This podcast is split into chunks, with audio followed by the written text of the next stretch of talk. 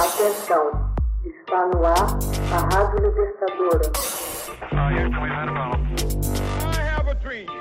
Começa agora o Hoje na História de Ópera Mundi.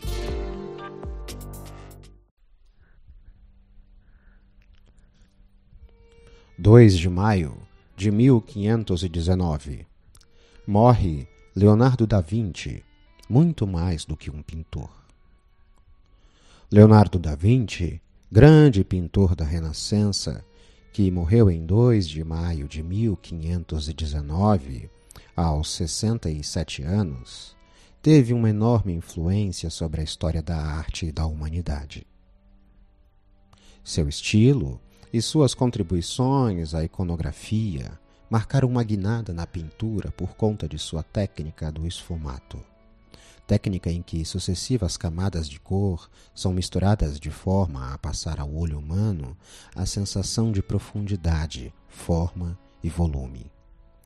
Gênio de múltiplos talentos, desenho, pintura, escultura, arquitetura e urbanismo, o autor da Última Ceia e de Mona Lisa pressentiu igualmente diversas invenções, como o avião, o paraquedas ou o submarino e se interessou pela concepção de máquinas de guerra, também sobre botânica, geologia, anatomia e hidráulica.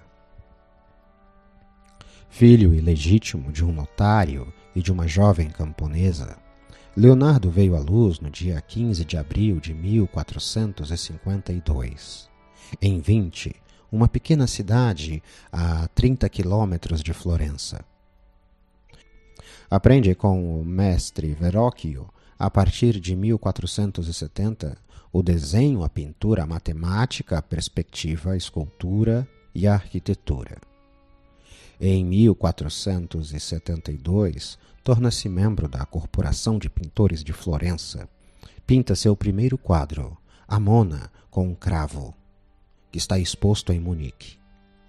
Esse quadro foi composto em 1476 último ano que passa no ateliê de Verrocchio. Inicia sua carreira solo pintando retratos e cenas religiosas a partir de pedidos de nobres e de mosteiros da região. Pinta em 1481 a Adoração dos Magos para Lorenzo de Medici o Magnífico. Da Vinci busca então um mecenas para cobrir suas necessidades soube que o Duque de Milão, Ludovico Sforza, desejava erigir uma estátua equestre em homenagem ao seu pai. Parte então para lá em 1482 e se dedica à criação dessa obra por 16 anos. Construiu um modelo, mas por falta de bronze não pôde concretizá-lo. Já designado mestre das artes pelo Duque, pinta a última ceia sobre o muro do refeitório do convento Santa Maria das Graças. O retrato de Titilia Galerani, a amante do duque, a dama com o Armínio, exposto no Museu da Cracóvia, e a Virgem dos Rochedos, exposta no Museu do Louvre, são telas do final de seu período milanês.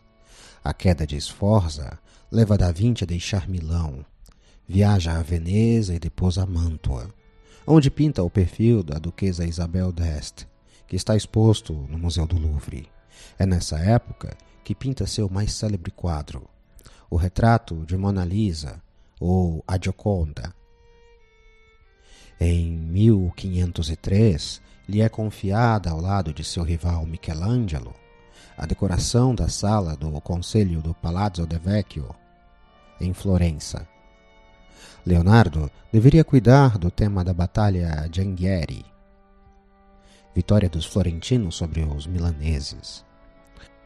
No entanto, abandona o afresco em 1506, viaja a Milão e se põe a serviço do rei da França, Luís XI. Da Vinci muda-se para Roma em 1513 antes de partir para a França três anos mais tarde. Francisco I instala o grande mestre em um castelo perto de Amboise e nomeia-o como primeiro pintor, engenheiro e arquiteto real. Após sua morte, é enterrado na Capela Santo Umberto, na muralha do castelo onde viveu sua última fase. Artista em permanente ebulição, deixou numerosas obras inacabadas. Sobre a pintura, costumava dizer: O bom pintor tem essencialmente duas coisas a representar: o personagem e seu estado de alma. Hoje na História.